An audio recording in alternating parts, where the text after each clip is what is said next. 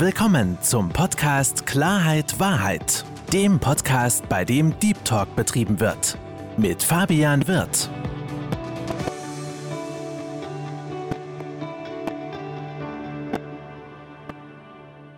Hallo, liebe Zuhörer, hallo, liebe Zuschauer zu meinem Podcast Klarheit Wahrheit. Ich freue mich, dass Sie dazugeschaltet haben.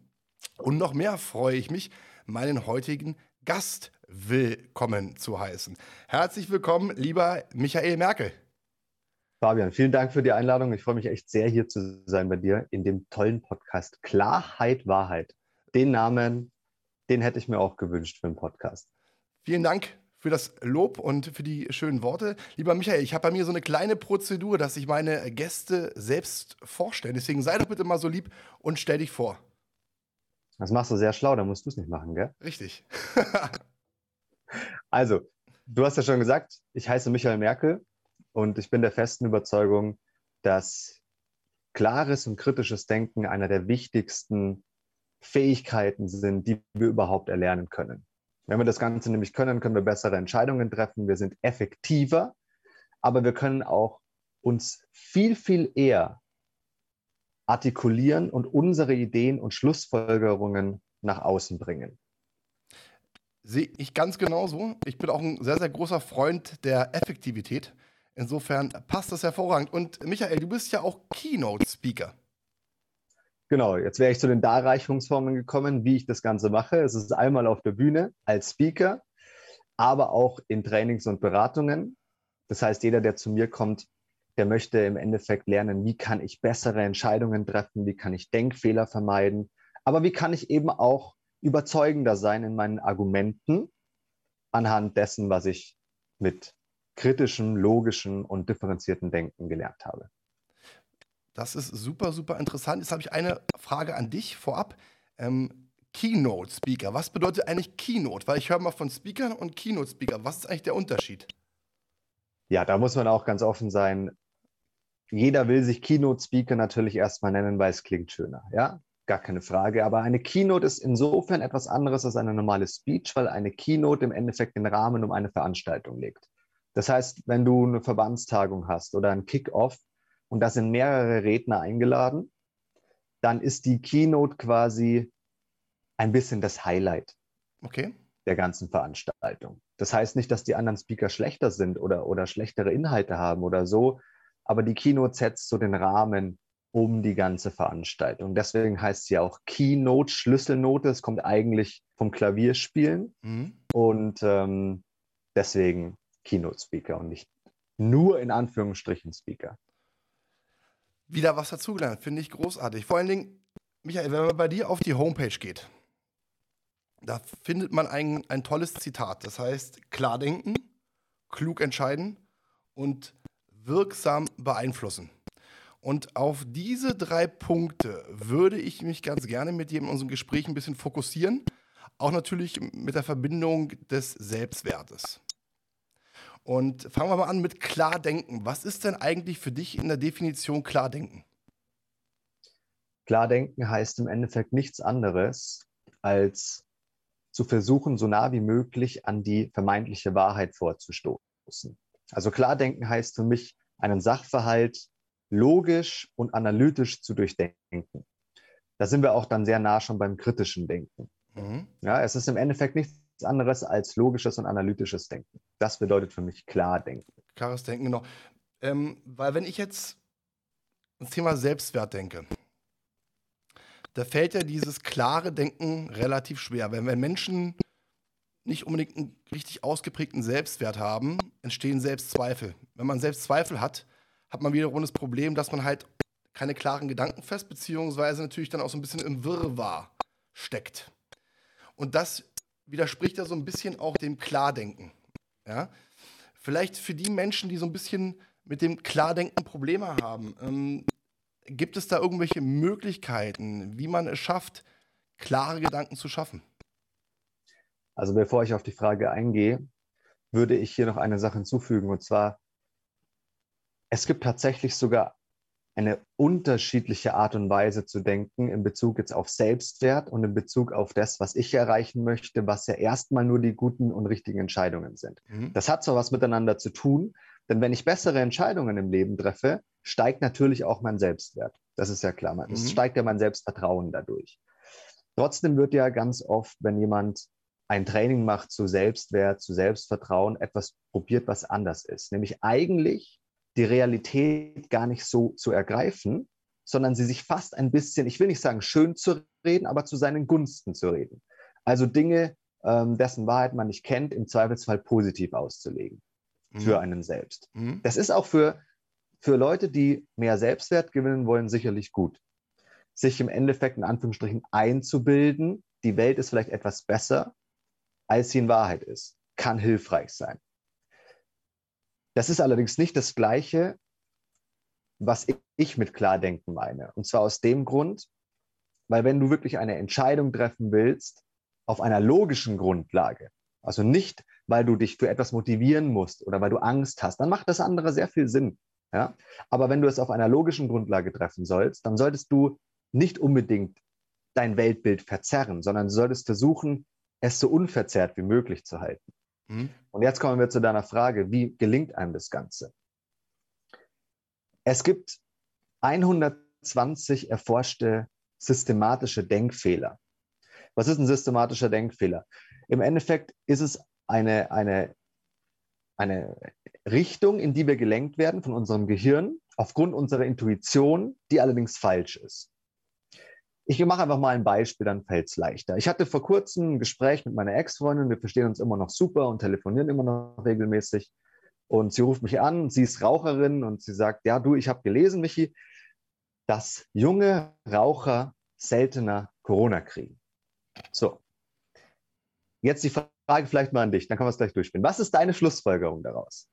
Sie verteidigt im Endeffekt das Rauchen und spricht sich das Ganze gut sie spricht sich das Ganze gut, aber in dem Fall könnte es ja sogar wirklich ein Argument fürs Rauchen sein, oder? Wenn es heißt, Raucher erleiden weniger Corona-Krankheiten, könnte man ja auf die Idee kommen, naja, dann fange ich halt wenigstens jetzt für die Corona-Zeit mit dem Rauchen an, lieber ein Jahr geraucht, als an Corona gestorben. Das wäre ja eine Schlussfolgerung, die man durchaus treffen könnte. Also als, als Raucher könnte ich mir das äh, ganz gut vorstellen, als Nichtraucher würde ich eher sagen, nein. Ja, worum es mir eigentlich auch geht, ist, dieses Argument wäre schlüssig. Man, man, kann unterschiedliche Meinungen haben. Es geht nicht darum, ob die Meinung richtig ist. Es geht darum, dass das Argument schlüssig wäre. Aber es basiert auf einem Denkfehler. Und jetzt, da wird es interessant. Ich habe ihr dann nämlich geantwortet und gesagt, nur weil da eine Überschrift steht, junge Raucher erleiden weniger an Corona, heißt es nicht, dass das Rauchen dafür ursächlich ist. Und das hat sie am Anfang nicht ganz verstanden. Und das ist auch das, was ich niemandem zum Vorwurf mache. Sowas ist schwer zu erkennen.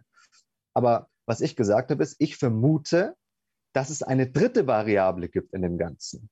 Das heißt, ich vermute, dass Raucher eine irgendeine Fähigkeit oder Angewohnheit haben und die sorgt dafür, dass man weniger an Corona erkrankt. Also meine erste Vermutung war, ähm, dass vielleicht Raucher eher ältere Menschen sind und ältere Menschen gehen eher nichts raus und deswegen kriegen sie seltener Corona. Dann hat sie mir immer gesagt, nee, es sind junge Raucher. Und dann habe ich nachgelesen. So, und jetzt gibt es eine Theorie, die genau das bestätigt, was ich gesagt habe. Die Theorie lautet, junge Raucher gehen auf Partys häufiger an die frische Luft. Und das macht ja absolut Sinn. Das heißt, sie sind seltener in dem Bereich, wo man sich eher ansteckt, sondern sie verbringen überdurchschnittlich viel Zeit an der frischen Luft, wo weniger Leute auch sind. Und deswegen stecken sie sich an. Es wäre also, und das ist das, was man verstehen muss. Wenn ich hergehen würde und würde sagen, ah, ich habe gelesen, junge Raucher kriegen seltener Corona und deswegen fange ich mit dem Rauchen an, dann ist es eine Entscheidung auf einer völlig falschen Schlussfolgerung. Sondern die eigentliche Idee müsste sein, ah, ich muss häufiger an die frische Luft gehen, dazu muss ich aber nicht rauchen. Und das ist ein, einer der systematischen Denkfehler. Intuitiv glauben wir, dass diese Überschrift nichts anderes heißt als, wenn ich rauche, kriege ich kein Corona oder kriege ich seltener. Das ist intuitiv ja auch richtig und nachvollziehbar. Aber wir müssen eben kritisch denken und dazu müssen wir diese Denkfehler auch ein bisschen kennen und dann das Ganze hinterfragen und dann erkennen wir, wo wirklich die Wahrheit liegt. Das war jetzt ausführlich, aber das war ein Beispiel für einen Denkfehler und wie man klarer denken kann. Man muss die Denkfehler einfach kennen. Nur dann kann ich sie überhaupt mir bewusst machen. Kann ich, kann ich vollkommen nachvollziehen. Also ich muss sagen, ich war selbst Raucher. Das heißt, ich war auch, man sagt, ich habe früher mal gesagt, Raucher sind die, ähm, ja, wie sagt man, die kommunikativsten Menschen. Warum? Zum Rauchen müssen sie rausgehen und als Raucher lernst du relativ schnell andere Menschen kennen, weil man halt draußen ist und spätestens dann, wenn es kalt ist, musst du nur einen Satz sagen, Mann, ist das kalt, wir Raucher haben echt ein Problem. So, und dann bist du relativ schnell im Gespräch drin. Insofern kann ich das, kann ich das nachvollziehen. Ähm, was ich, wo ich aber gerne nachhaken möchte, ist folgendes. Du hast es ja gerade ganz schön erklärt. Ähm, mit diesen Gedankenfehlern. Ja? Wir wissen aber auch, dass wir durch Emotionen gelenkt werden. Mhm. Und Emotionen können ja dafür auch sorgen, dass man auf falsche Gedanken kommt, beziehungsweise auf eine falsche Bahn kommt. Deswegen habe ich mir zum Beispiel angeeignet, nachdem ich das öfter mal auf gut Deutsch auf die Schnauze gefallen bin und zum Beispiel, ob es auf Arbeit war, äh, auf eine E-Mail schnell geantwortet hatte, die mich tierisch aufgeregt hat, wo ich am nächsten Tag gedacht habe, oh Mensch, hättest du mal nicht so geantwortet, ja, weil ich durch die Emotionen getrieben war. Oder man kennt es ja auch der eine oder andere bei ne, Thema Beziehungen, wenn man da eine Antwort gibt und denkt so, oh, am nächsten Tag, was hast du da für einen Blödsinn geschrieben? Ähm, deswegen sage ich ja, Emotionen, glaube ich, sind auch ein Punkt, die uns extrem beeinflussen. Und das ist ja auch beim, beim Selbstwert so, weil du hast vorhin gesagt, beim Selbstwert redet man sich die Sachen schön. Das ist ja eigentlich genau das Gegenteil. Du redest sie dir eher schlecht, weil du von dir selbst keinen richtigen Wert hast. Das heißt, dieses Objektive, Betracht, diese objektive Betrachtung, wie du wie ein Mensch dich von außen betrachten würde, hast du als eine Person, die keinen kein Selbstwert oder wenig Selbstwert besitzt, eigentlich nicht. Und deswegen glaube ich auch, dass es manchen Menschen auch dann wirklich, wirklich schwer fällt, ja, gewisse Dinge äh, objektiv bzw. sachlich zu betrachten und nicht emotional zu betrachten. Ich sehe es ganz genauso wie du. Alle Denkfehler, basieren auf Verzerrungen. Das bedeutet nichts anderes als, wir sehen die Welt nicht so, wie sie ist. Jetzt hat Einstein schon gesagt, es gibt keine Realität. Dem stimme ich auch zu. Ja, wir machen uns die Realität immer, aber eine, eine objektive Wahrheit in dem Sinne, die glaube ich gibt es. Zumindest können wir da versuchen, nah dran zu dringen. So. Fehlender Selbstwert hat auch was mit einer Verzerrung zu tun in, wie du es gesagt hast, in die falsche Richtung, nämlich ich sehe mich schlechter, als ich wirklich bin. Und dann sagt man ja den Menschen, nein, jetzt musst du zum Beispiel Erfolgsjournal führen, was ja sinnvoll ist. Also du verzerrst ja mit dem Erfolgsjournal auch deine Wahrnehmung, weil du schreibst ja nur das auf, was dir gelungen ist. Ja, aber dafür ist es ja gut. Dafür ist es gut.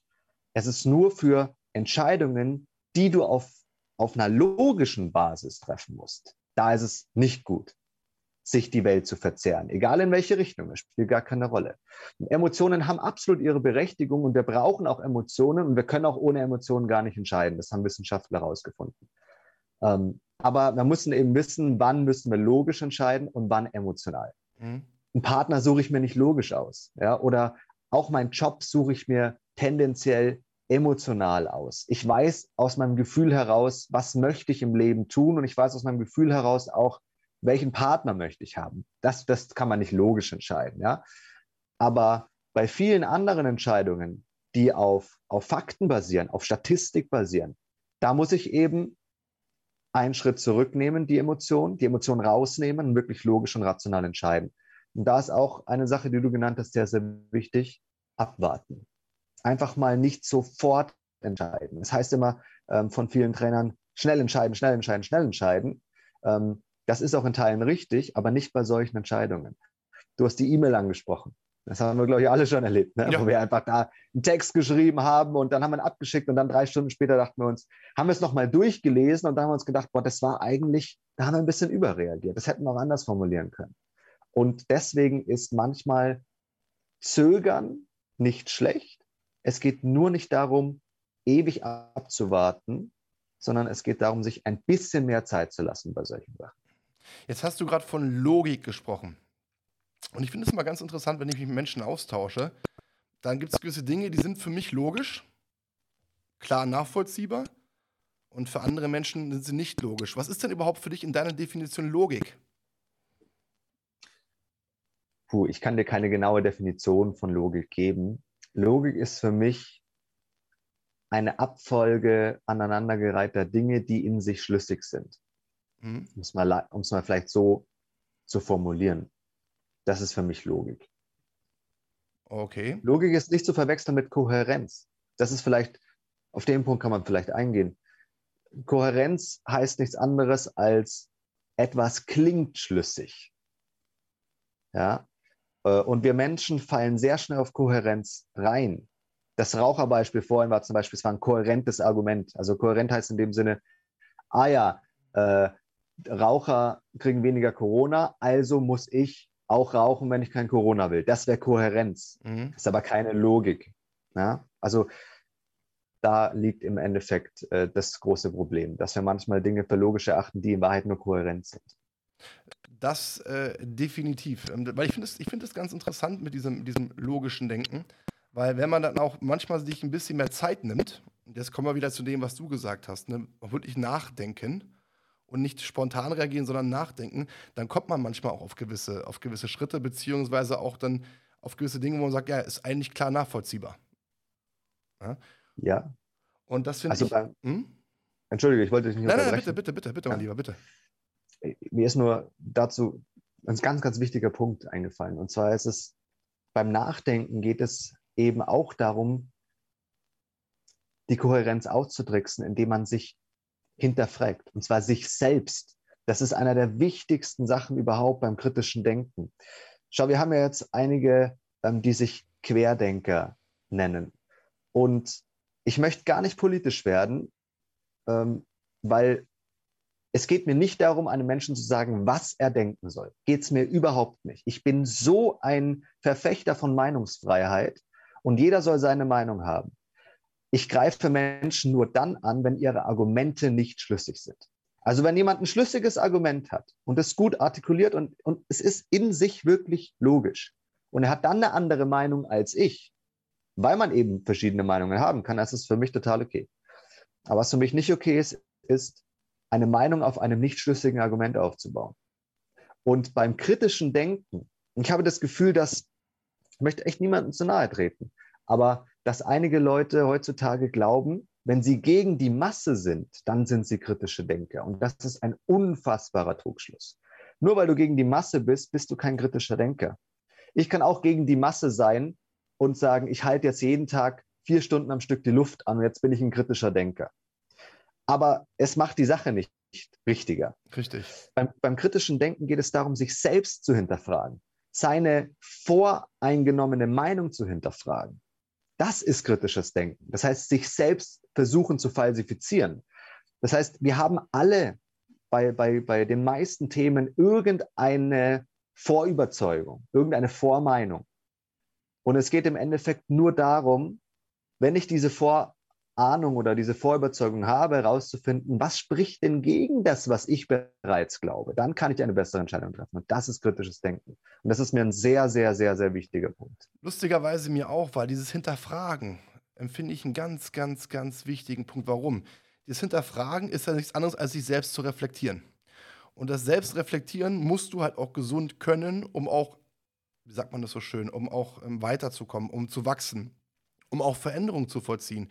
Und das fällt mir halt wirklich auf, dass dieses wirkliche, wirkliche realistische Selbstreflektieren vielen, vielen Menschen halt sehr, sehr schwer fällt. Warum? Weil sie dann gewisse Dinge, jetzt kommen wir wieder zu dir, schönreden, ja, was aber nicht so unbedingt den Tatsachen entspricht. Und du hast gerade was Interessantes gesagt, dieses schlüssige Argument. Und ich bin mir sicher, du, Michael, du hast ja auch garantiert schon mal Diskussionen mit Menschen geführt, wo du gesagt hast, dieses Argument ist für mich nicht schlüssig. Und dann hat die Person, mit der du gesprochen hast, sagt, na, für mich ist es schon schlüssig. Ja? Also ich, ich glaube, auch diese Schlüssigkeit ist manchmal schwer zu greifen, weil für manche ist es schlüssig, für manche halt auch nicht. Aber ich sag mal, dann auch auf, auf den gleichen Nenner zu kommen, das ist ja dann auch die Kunst. Ne? Und das heißt ja wiederum auch über den Tellerrand hinausschauen. Das ist richtig, was du sagst. Es ist ganz entscheidend, ähm, du kannst einen Fanatiker nicht über, überzeugen, auch mit einem schlüssigen Argument nicht. Ein Fanatiker ist so tief in Glaubenssätzen und Überzeugungen drin, dass egal was du sagst, du bist einfach nur böse. Da kannst du nicht vordringen. Alle anderen Menschen kannst du mit Argumenten überzeugen. Das ist zumindest meine Überzeugung. Und ich will mal klar machen, was es eigentlich auch für eine Waffe im positiven Sinne ist, das gut zu können. Weil wenn du jemanden gegenüber hast, der mit dir über etwas diskutiert. Und du bist in der Lage, so kritisch, klar und analytisch zu denken, dass du sein Argument auseinandernehmen kannst. Ich meine das nicht im bösen Sinne. Ich meine nicht, dass es darum geht, jemanden fertig zu machen. Es geht darum, das Argument auseinander zu entschlüsseln und zu sagen, schau mal her, das und das und das, das macht keinen Sinn. Dann kannst du unglaublich viele Menschen ähm, überzeugen und auch erreichen. Ich würde dir mal ein, ein Beispiel geben. Es gab vor einigen Jahren in, in Amerika diese Debatte mit, mit äh, Dr. Jordan Peterson. Ich weiß nicht, ob du ihn kennst. Sagt mir jetzt gerade nichts. Ja, also Dr. Peterson ist ein klinischer Psychologe und es ging, er hat sich damals sehr gegen politische Korrektheit ausgesprochen, also Political Correctness. Und sein, sein Hauptargument war im Endeffekt, ähm, es kann nicht sein, dass mir meine Freiheit des Redens weggenommen wird, nur weil ich eventuell damit andere verletzen könnte. Das war einfach gesagt sein Argument. Und er war in einer Fernsehsendung und die, die Frau, die ihn interviewt hat, sagt, ähm, es kann doch nicht sein, Herr Peterson, dass Sie ernsthaft sagen, dass Ihre Redefreiheit wichtiger ist, als dass andere Menschen nicht angegriffen und verletzt werden. So, und jetzt schauen wir mal, was er darauf geantwortet hat. Da kann man nämlich erkennen, welche Macht dahinter steht, ein Argument auseinanderzunehmen. Er hat gesagt, wissen Sie was? Das ist doch das Gleiche, was Sie gerade machen. Sie stellen mir diese Frage, weil Sie der Wahrheit näher kommen wollen, weil Sie Ihre Überzeugung ausdrücken wollen. Und es fühlt sich für mich nicht gerade komfortabel an, dass Sie das tun. Sie riskieren gerade, mich anzugreifen, aber nur, weil Sie der Wahrheit näher kommen wollen und weil Sie, sie sich zum Ausdruck machen wollen. Da sagt er, und deswegen ganz ehrlich, was Sie da machen, ist doch völlig richtig. Machen Sie weiter und tauchen Sie da tiefer ein, auch wenn Sie mich angreifen damit. Und die Moderatorin, es ist eine berühmte Szene in Amerika, kennt die wirklich jeder, in dem Moment denkt nach und man merkt, sie versucht ein Gegenargument zu finden, aber es fällt ihr keines ein, weil sie würde sich selbst total widersprechen. Und da, da steckt die Fähigkeit drin. Wenn du ein Argument auseinandernehmen kannst, du kannst jemanden auch überzeugen, der komplett anderer Meinung ist. Das war ja eine, also es war ja wirklich genau entgegengesetzt. Und das ist eine unfassbare Fähigkeit. Du hast Einfluss, wenn du das machst. Und du kannst den Einfluss für positive Dinge nutzen, für die Dinge, die wichtig sind für dich. Das ist ein, ist ein sehr schönes Beispiel, was du da genannt hast. Ähm, du kannst definitiv Menschen beeinflussen, beziehungsweise auch deren Denken verändern, wenn diese Menschen dir gegenüber sachlich eingestellt sind dann kriegst du es auf jeden Fall hin. Wenn die ganzen emotional argumentieren, wird es relativ schwierig. Was ich aber ganz spannend finde, ist, und das hat ja auch mit Kommunikation, mit Argumenten zu tun, wenn man souverän reagiert. Mhm.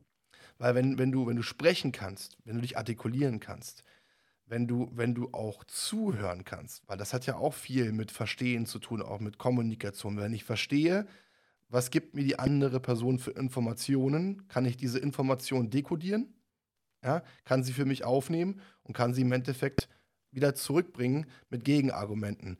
Und wenn ich dann auch souverän bin, also über den Dingen stehe, und Souveränität, Souveränität bedeutet ja wirklich dann auch sachlich zu reagieren und nicht emotional, dann hast du natürlich wirklich die, die Möglichkeit, da einiges zu beeinflussen, was ich persönlich großartig finde. Ja? Weil ich sage immer noch, ähm, immer noch, dass Worten, also verbale Worte auch eine Macht sein können. Wer sprechen kann, hat die Macht. Ja. ja? Verbale und, also verbale Kompetenz ist, ist unfassbar wichtig. Was du sagst, ich stimme dir zu 100 Prozent zu. Menschen, die gut argumentieren wollen oder Rhetorik lernen wollen, versuchen, wobei, was ich sage, sind keine Rhetoriktricks, ja, aber mhm. es gibt ja Menschen, die wollen lernen, gut zu sprechen. Aber die Basis ist, gut zuhören zu können. Wie will ich jemand, auf jemanden eingehen und auch ein Argument von jemand anderem attackieren, aber gut gemeinten Sinne, wenn ich mir das gar nicht genau angehört habe. Und was du, was du da gesagt hast, ist ein ganz, ganz wichtiger Punkt, nämlich dieses auch Angriffe nicht persönlich zu nehmen. Das ist so entscheidend. Da sind wir beim differenzierten Denken. Das ist ein, ein weiterer ganz wichtiger Teil von klarem Denken. Einfach das zu trennen, zu sagen, nicht ich werde angegriffen als Mensch, sondern meine Meinung und mein Argument wird angegriffen. Ja? Das finde ich ganz wichtig. Also, was du da gesagt hast, spricht mir sehr aus dem Herzen. Genau, das halt nicht persönlich zu nehmen, sondern einfach darüber nachzudenken, den Worten zu lauschen und das Ganze, die Informationen wirklich wirklich aufzunehmen. Das ist ein, äh, ein ganz, ganz, ganz wichtiger Punkt. Da bin ich hundertprozentig bei dir.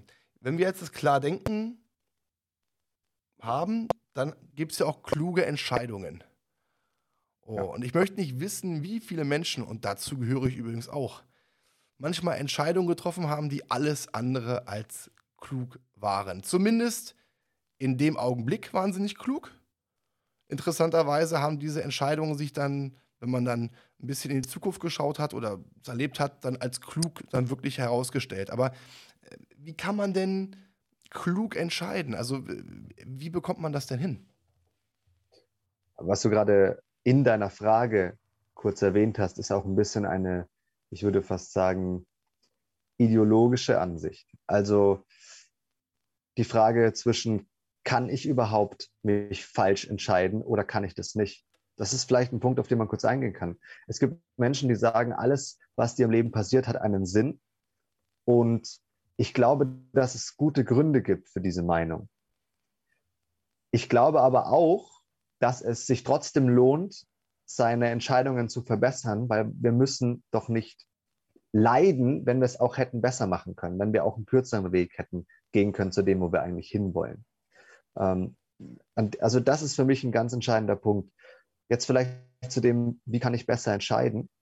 Oder Entschuldigung, ich hab, jetzt habe ich mich so verrennt, dass ich deine Frage gar nicht mehr genau im Kopf habe. Ne, alles gut, alles gut. Du hast gerade einen, einen, wunderbaren äh, Punkt äh, gesagt. Ähm, dieses Thema Zuhören, beziehungsweise hast du auch gerade beschrieben, okay, ich habe eine Entscheidung getroffen, ja, die vielleicht nicht die richtige war. Und das finde ich das, das Schöne am Leben. Wir treffen alle falsche Entscheidungen. Das Wichtige ist aber, aus dieser, aus dieser falschen Entscheidung zu lernen, auch für die Zukunft zu lernen, dann kommen wir wieder zum Thema Selbstreflexion, Nachdenken und zu sagen, okay, ich habe gerade diese Erfahrung gesammelt, war nicht gut, dann gehe ich nächste Mal den, den, den anderen Schritt. Und wir waren stehen geblieben, oder die, diese Frage, die ich dann nicht gestellt hatte, war äh, dieses klug entscheiden. Wie kann ich klug in diesem Augenblick entscheiden? Oh ja, jetzt äh, weiß ich wieder, genau was du gerade gesagt hast und deine Frage kann man sehr, sehr gut miteinander verbinden. Du hast gerade gesagt, wenn ich mal was falsch entscheide, dann kann ich daraus lernen. Und das ist ein sehr wichtiger Punkt. Es geht, wenn man es im Kern durchdenkt, gar nicht unbedingt darum, immer die richtige Entscheidung zu treffen. Und das mag verwundern, weil man würde doch jetzt sagen, hey, ganz ehrlich, du setzt dich ein dafür, dass Menschen bessere Entscheidungen treffen. Wie kannst du sowas jetzt sagen? Aber es geht mir gar nicht darum, eben das, was ich vorhin gesagt habe, Menschen zu sagen, was sie denken sollen, sondern ihnen zu zeigen, wie sie gut denken können. Und, und da sind wir bei einem ganz entscheidenden Punkt. Du kannst eine Entscheidung falsch treffen, aber der Entscheidungsprozess dorthin war trotzdem richtig. Jetzt müssen wir überlegen, wie kann denn das sein? Ja. Wie kann denn die Entscheidung falsch sein, aber der Entscheidungsprozess war richtig? Das macht doch keinen Sinn. Das ist doch fast so, als würde ich sagen, das Rezept war richtig, aber der Kuchen ist nichts geworden. Nein, so ist es nicht. Es gibt und das beschreibt es sehr, sehr gut. Ich weiß nicht, bist du James Bond-Fan? Hundertprozentig. Ja, welcher Mann nicht, ne? Muss man ehrlich sein. Muss man ehrlich sein, ja. Es, dann kennst du auch Casino Royale wahrscheinlich. Definitiv. Und vielleicht kennst du diese Szene, wo er Poker spielt mit Le Chiffre, mit dem, mit dem Bösewicht quasi mhm. aus diesem Film.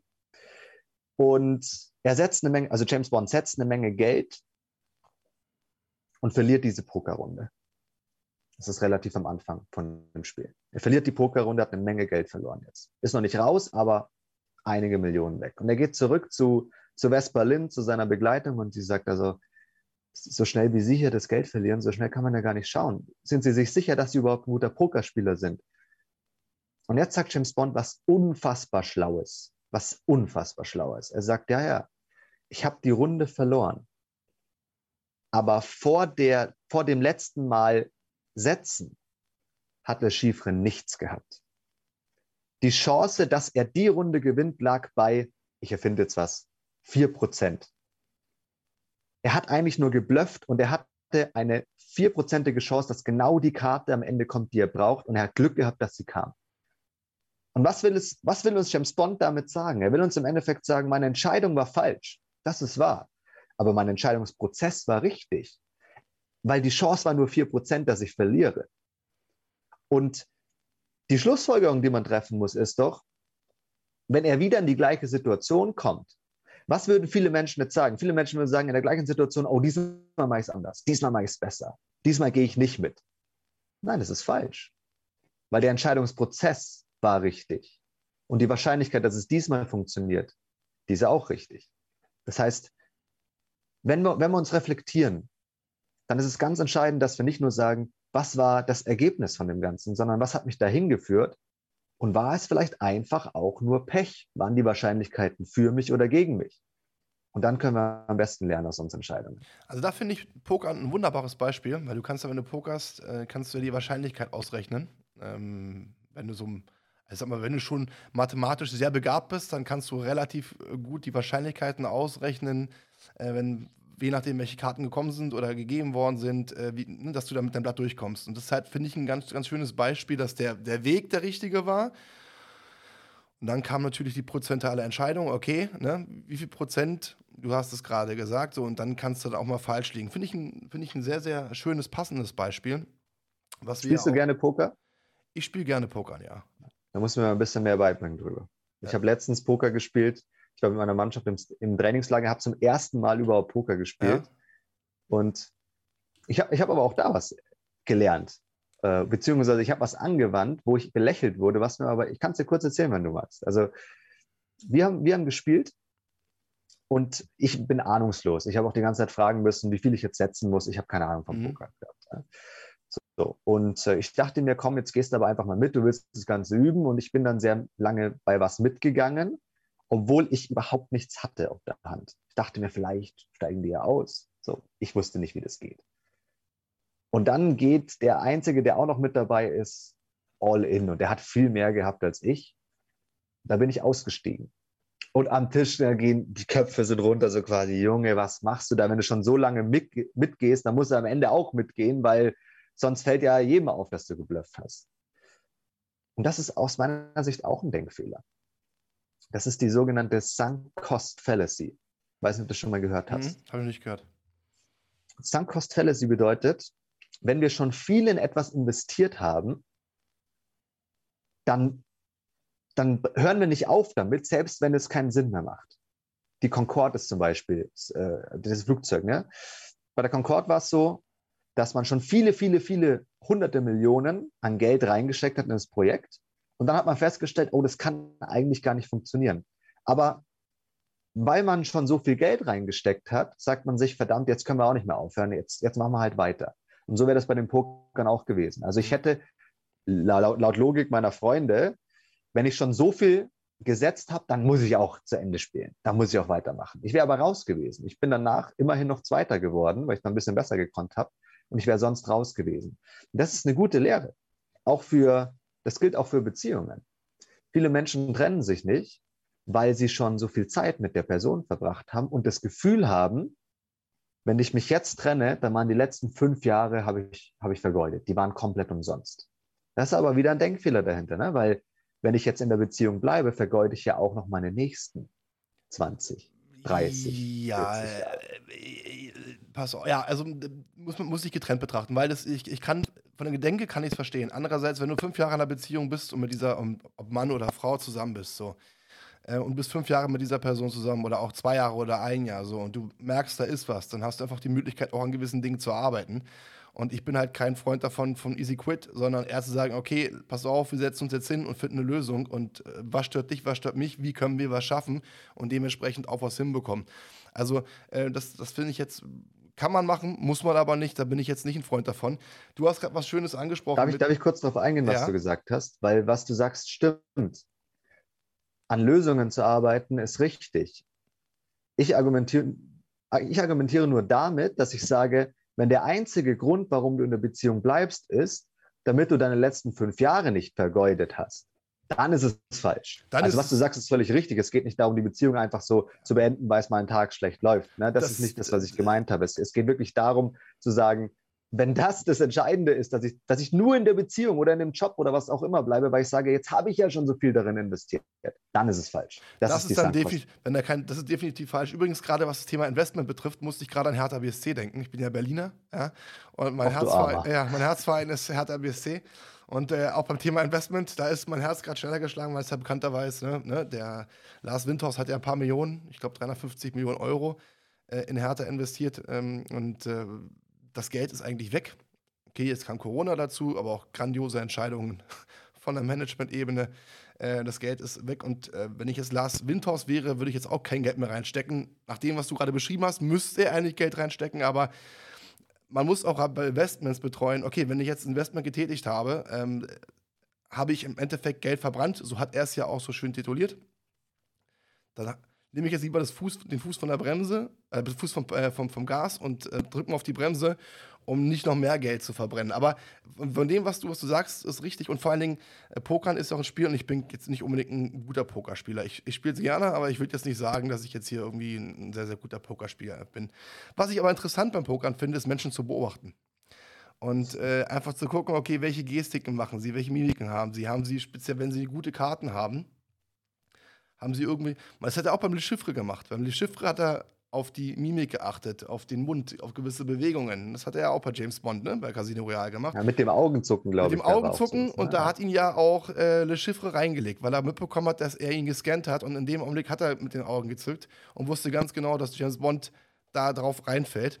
Insofern, ähm, ja, aber das ist halt diese, ne, diese, dieses, dieses Beobachten, dieses Verstehen und ich finde gerade, was das Thema äh, Entscheidungen treffen ähm, auch ganz, ganz wichtig ist, ähm, nicht nur an sich zu denken, sondern auch ans Umfeld, an ums Umfeld zu denken. Na klar haben wir alle einen gesunden Egoismus, aber wenn wir nur Egoism also egoistisch unterwegs sind, dann wird auch keine Gesellschaft stattfinden. Und ich finde gerade bei Entscheidungen oder bei Diskussionen, warum führt man eine Diskussion? Führt man eine Diskussion, um zu gewinnen? Mhm. Oder führt man eine Diskussion, um eine Lösung zu finden? Super Punkt. Super ja? Punkt. Und das ist ja auch das, das, das Entscheidende ähm, einfach. Und da ist jeder Typ anders. Ich denke, wir beide ticken da definitiv gleich.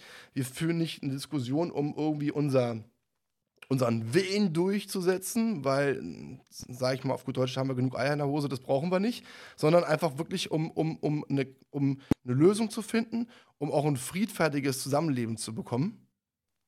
Ja? Und da finde ich es auch ganz, ganz interessant in der jetzigen Gesellschaft, dass, und da hast du auch drüber gesprochen, viele auch gar nichts sagen. Also wirklich nicht mehr in der Lage sind, eine Entscheidung zu treffen oder auch ihre, ihr, ihr Denken, ihre, ihre Emotionen, nicht Emotionen, aber ihr, ihre Informationen, die sie im Kopf haben, auch wirklich kundzutun, weil sie es vielleicht A nicht können oder auch B Hemmungen haben ihre Meinung zu sagen ähm, oder auch zu, mhm. zu dem Denken zu stehen, was sie haben und auch das Denken zu vertreten, weil, und das weißt du ganz genau, wenn du nicht ein gewisses Selbstbewusstsein hast, wenn du nicht ein gewisses Glauben, einen gewissen Glauben hast, wenn du nicht ein gewisses Standing hast, dann wird es dir auch relativ schwer fallen, deine Meinung souverän zu vertreten. Ja?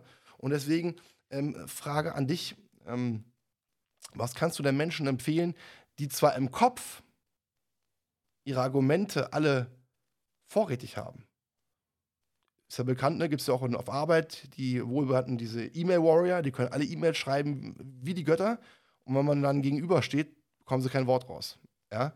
Ähm, deswegen Frage an dich, was, was kann man machen, um, wenn man innerlich im Kopf eine Barriere hat, wenn man sich nicht wertschätzt, dass man auch die eigene Meinung teilt, das eigene Argument bringt, wie kann man diese Barriere brechen?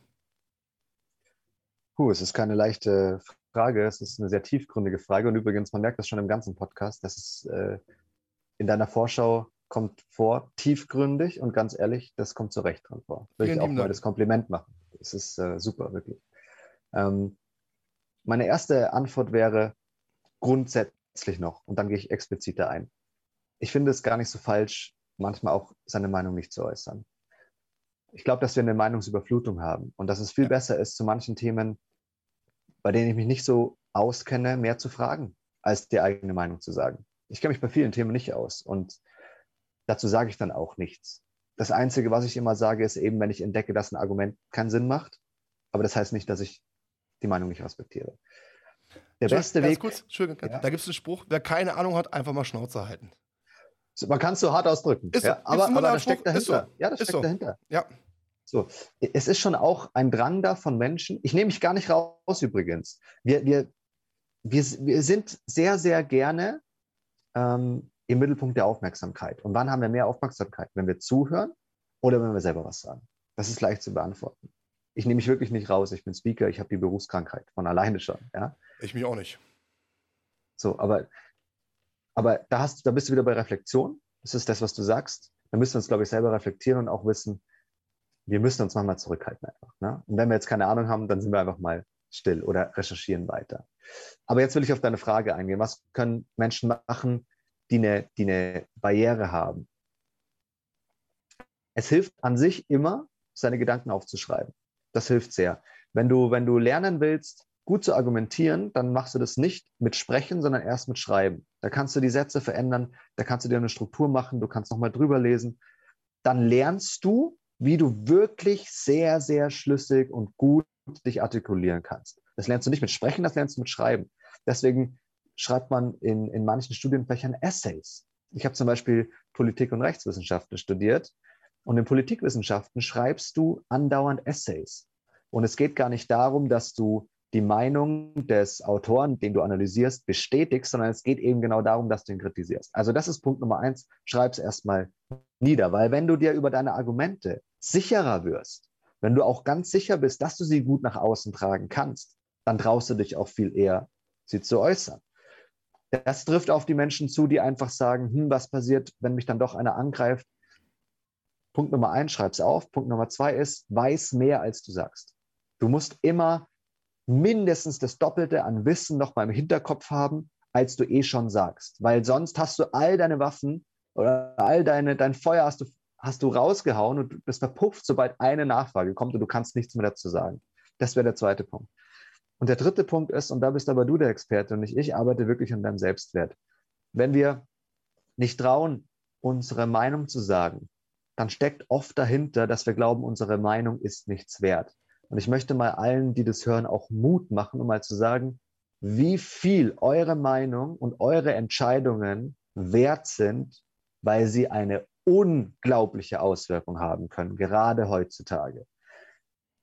Unsere Meinung und unsere Entscheidungen betreffen nicht nur uns selbst oder vielleicht die paar Menschen, zu denen wir sie sprechen. Überhaupt nicht, sondern wir sind heute so miteinander vernetzt. Wenn du, man hat herausgefunden, über sieben Verbindungen kannst du jeden Menschen der Welt erreichen. Das heißt, du kannst, du kennst immer jemanden, der einen kennt, der einen kennt, der einen kennt, der einen kennt und spätestens der kennt immer die letzte Person, die du nicht kennst. Ich kann dir, du kannst mir einen Namen nennen und ich kann dir die Verbindung sagen. Wenn du sagst Barack Obama, kann ich dir genau sagen, wen ich kenne, der einen kennt, der Barack Obama kennt, als Beispiel. Mhm. Und ich, was ich damit sagen will, ist, deine Meinung zählt. Also viel, viel mehr, als du denkst. Und wenn du sie gut ausdrücken kannst, dann geht sie auch durch die verschiedenen Netzwerke durch. Das haben wir alle schon erlebt. Das, äh, nimm, nimm das Video von Rezo zum Beispiel. Egal, ob, ob man jetzt das inhaltlich für richtig oder falsch hält, aber er hat seine Argumente auf eine Art und Weise rübergebracht und er hat gut recherchiert auch, dass es, dass es einfach Unmengen an Menschen erreicht hat. Auch Menschen, die sagen vielleicht, wenn jemand blaue Haare hat, dann höre ich dem grundsätzlich nicht zu, was natürlich Schwachsinn ist. Genau. Ja. Michael, vielleicht Rezo, für diejenigen, die nicht kennen, ist ein YouTuber, der ein politisches Statement äh, gebracht hat. Der hat zu dem damaligen Zeitpunkt blaue Haare hatte. Ich glaube, er hat jetzt keine blauen Haare mehr, aber äh, Das zu, weiß ich nicht. Zum damaligen Zeitpunkt hat er, gibt es bei YouTube ein sehr, sehr, ähm, sehr, sehr, wie sagt man das, kontrovers, nicht kontrovers, sondern ein sehr, sehr krasses Statement gebracht, was auch wirklich durch die Medien gegangen ist, wo, ähm, ich glaube, das erste Mal ein YouTuber bezüglich politischem Hintergrund äh, in den Vordergrund gerückt worden ist und äh, wo es auch eine Menge, Menge Props diesbezüglich ähm, ähm, gab. Insofern ist es ein, ein, sehr, sehr schönes Beispiel. Übrigens ein Film, den du unbedingt angucken musst, wenn du ihn noch nicht kennst. Und du wirst diesen Film lieben.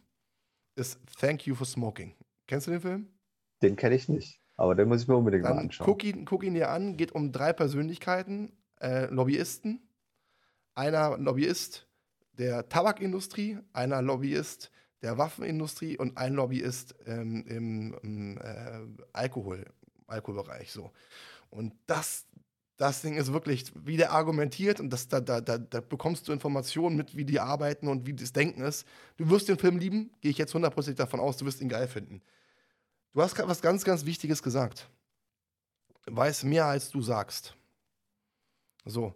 Ähm, und das ist ja immer so, wenn man, wenn man schon seine, seine ganzen Patronen, äh, Patronen rausschießt, so, dann stehst du irgendwann ohne Patronen da und bist wehrlos. So. Und deswegen, A, unterschätze niemals die anderen Menschen. Und B, mhm. das ist auch etwas, was ich, was ich extrem merke. Und übrigens, da haben wir uns ja beide auch im, im Vorgespräch kurz drüber unterhalten, gerade bei Instagram. Ja? Kommen wir mal mit den, mit den Platzpatronen. Ähm, wie viele, ja, das, da, da fasse ich mir manchmal ein bisschen an die, an die Birne. Dann liest du gewisse Kommentare, da, da, dann die Zitate, die wiederholen sich bei, bei fast jedem. Du merkst aber, wenn du dich mit den Menschen unterhältst oder wenn du mal tiefgründige Fragen stellst, dass da nichts ist, dass, da ist keine Materie. Nicht bei jedem, aber bei, bei vielen.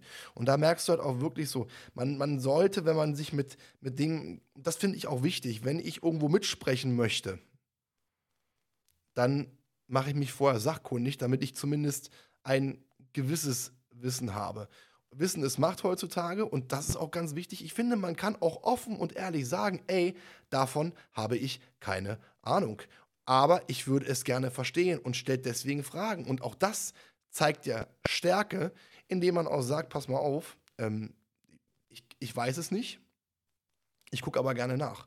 Und das habe ich übrigens im Verkauf auch des Öfteren gehabt dass ich auch Leuten gesagt habe, wenn ihr verkauft und ihr wisst was nicht, dann sagt lieber dem Kunden, lieber Kunde, pass auf, ist eine sehr, sehr gute Frage, ich muss mich sachkundig zu machen, als irgendeinen Blödsinn zu erzählen, weil, und ich denke, Michael, da ticken wir beide gleich. Wir stellen ja manchmal auch Fragen, wo wir Menschen testen, wo wir selbst die Antwort kennen, aber einfach mal rauskriegen wollen, okay, ähm, wie fundiert ist eigentlich das Wissen? Und deswegen ist es wirklich so, ähm, und das bei uns beide das Motto lieber tief stapeln und hoch auffallen. Ne? Und du hast was, was ganz Wichtiges angesprochen. Und ähm, erstens, und das möchte ich nochmal wiederholen, wir sprechen natürlich von vielen, vielen Dingen gerade. Und wir sind beides Menschen, die sehr, sehr gerne sprechen. Und wenn ich jetzt von mir spreche, muss ich ganz klar sagen, wenn ich jetzt in die Vergangenheit reise, habe ich ganz oft, ähm, ja, wie sagt man das, äh, äh, keine, keine Fragen gestellt, weil ich sie stellen wollte, sondern weil ich die Antwort schon wusste und eigentlich ne, mich der mehr, mehr in, den, in den Vordergrund spielen wollte, ja, und auch nicht richtig zugehört habe, weil ich eigentlich schon mein eigenes Ding im Kopf hatte. Und das ist ganz, ganz, ganz wichtig, äh, gerade in der, in der Kommunikation zuzuhören und auch sein eigenes Ego mal ein bisschen runterzuschrauben. Und ich möchte noch was zum Thema Selbstwert sagen. Es gibt ja einmal Menschen, die haben Selbstwertprobleme, die sind ganz, ganz ruhig. Die trauen sich nicht, aus sich rauszukommen. Und dann gibt es Menschen, die merken gar nicht, dass sie ein Selbstwertproblem haben. Und dann gilt das Motto, Hunde, die bellen, beißen nicht. Das sind dann die, die wirklich an vorderster Front stehen und dann richtig, also wirklich, gib ihnen vom Feinsten, die dann auch relativ schnell emotional werden, weil, wann werden wir denn emotional? Wir werden emotional, wenn wir getroffen worden sind. Ja, wenn wir, wenn wir, wenn wir gemerkt haben, okay, ich bin gerade am Verlieren, weil dann kommen die Emotionen durch. Ein Mensch, der, der, der souverän ist, der wird nicht getroffen. Der kann auch sagen, ey, weißt du was? Hast du recht, ich lag falsch. Und ich finde auch das ganz, ganz wichtig, auch sagen zu können, meine Meinung oder meine Gedanken in dem Augenblick waren falsch. Und das zeigt auch Stärke. Ich bin total deiner Meinung. Ähm, gerade bei dem letzten Satz, den du gesagt hast, und das ist was, was mich sehr, sehr stört an politischen Sendungen wenn man sich die ganzen Sendungen anschaut, egal ob es Maybrit Illner ist, Anne Will oder wie auch immer, ich kann mich nicht an einen einzigen Fall erinnern, wo irgendein Teilnehmer mal rausgegangen ist und gesagt hat, wissen Sie was, heute habe ich meine Meinung geändert. Sie haben mich heute mit Ihren Argumenten überzeugt und ich, ich möchte jetzt einfach mal ehrlich sagen, ich glaube, meine Meinung war, war falsch. Aber und heute sehe ich es anders. Aber das, das ist, genau das ist doch das Kernproblem, was wir auch haben. Weil, ich meine, guck dir, guck dir mal die jetzige politische Situation an. Wir haben eine unglaublich schlimme Situation mit Ukraine, Russland. So, wo die NATO auch viele Sachen gemacht hat. So, wir haben innenpolitische Sachen, die hochgegangen sind. Thema Corona. Wir haben aber auch gleichzeitig immer die Diskussion, ne, wo Politiker immer gesagt haben, hier, AfD. Ne, so. Und das ist etwas, was mich persönlich aufregt. Auch in der Gesellschaft heutzutage.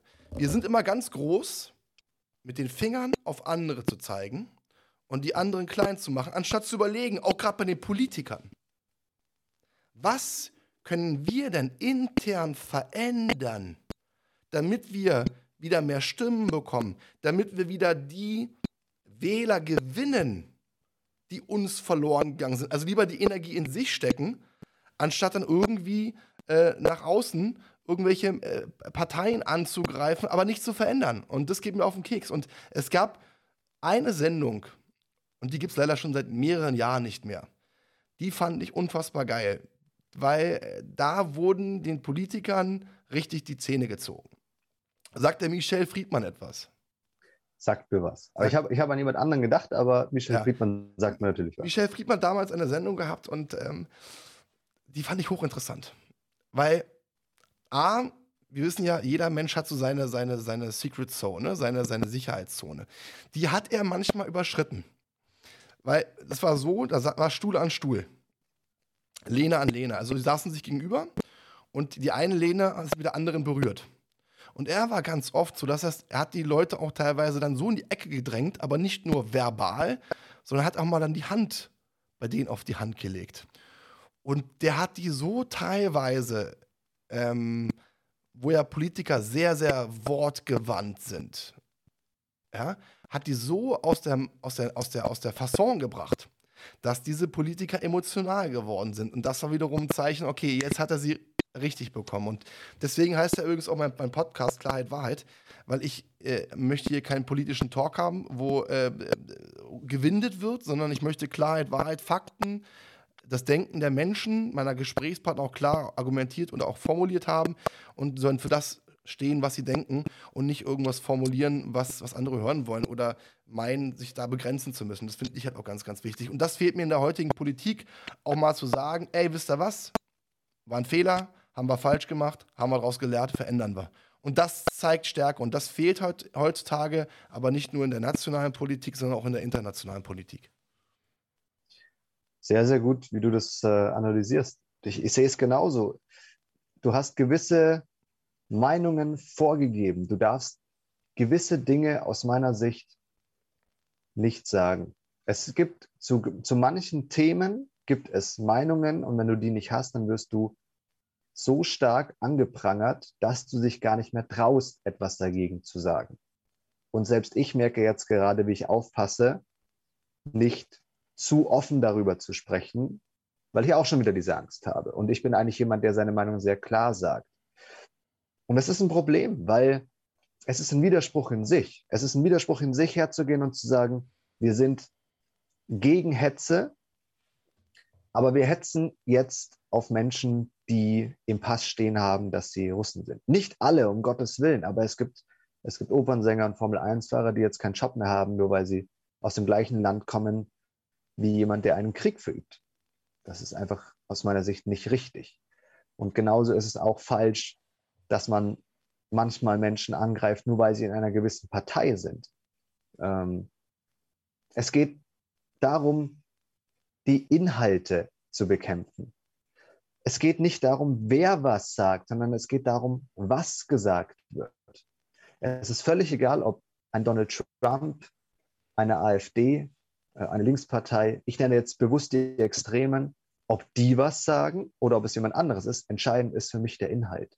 Und den Inhalt kann ich, kann ich argumentativ bekämpfen, aber, aber nicht bitte aufgrund der parteilichen Zugehörigkeit, der Herkunft oder was auch immer. Und ähm, ich glaube, dass deswegen auch Menschen Angst haben, manchmal ihre Meinung zu Themen zu sagen.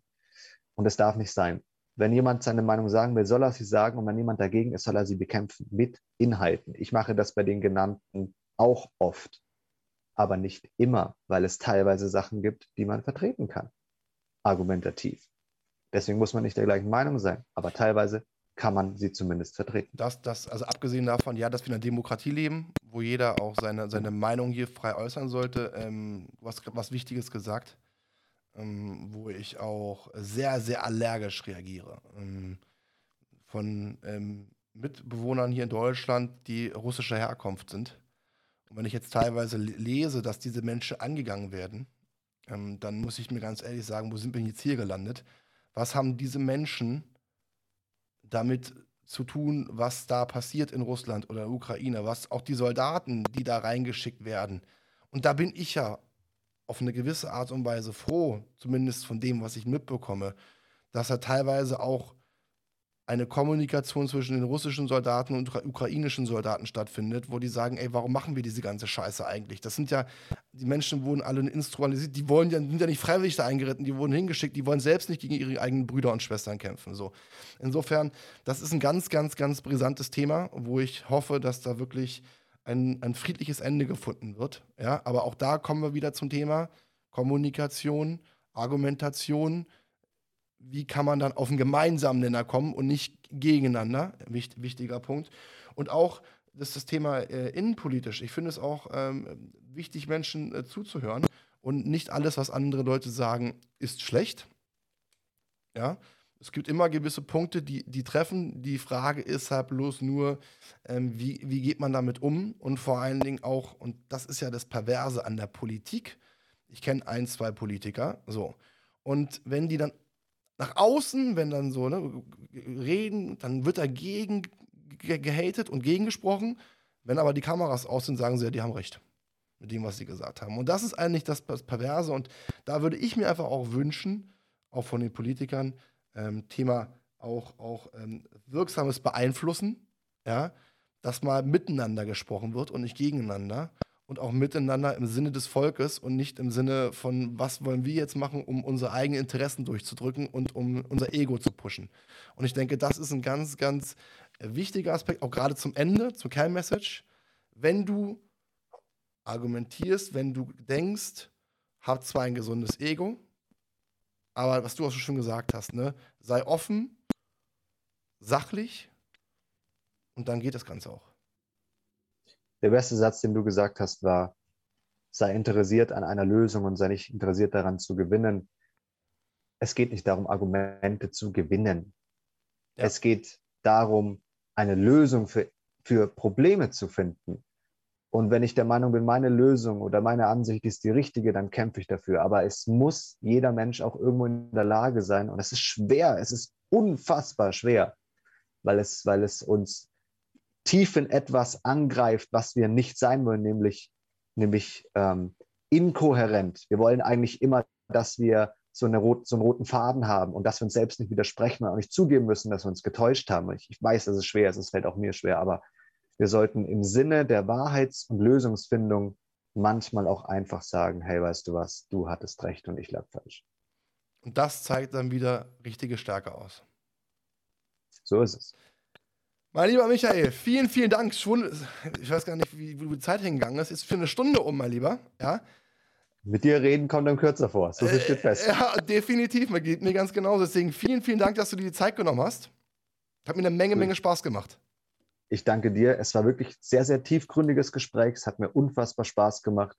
Und wenn du irgendwann mal keinen Gast findest, dann komme ich gerne auch noch ein zweites Mal. Definitiv, das bekommen wir auf jeden Fall hin. Liebe Zuhörer und Zuschauer, ich danke Ihnen, dass Sie dabei gewesen sind. Ich denke, es gab eine Menge, Menge Informationen. Und ja, haben Sie noch einen wunderschönen Tag. Das war Klarheit Wahrheit, der Podcast mit Fabian Wirth. Für weitere Folgen abonniert den Podcast-Kanal und lasst eine Bewertung da.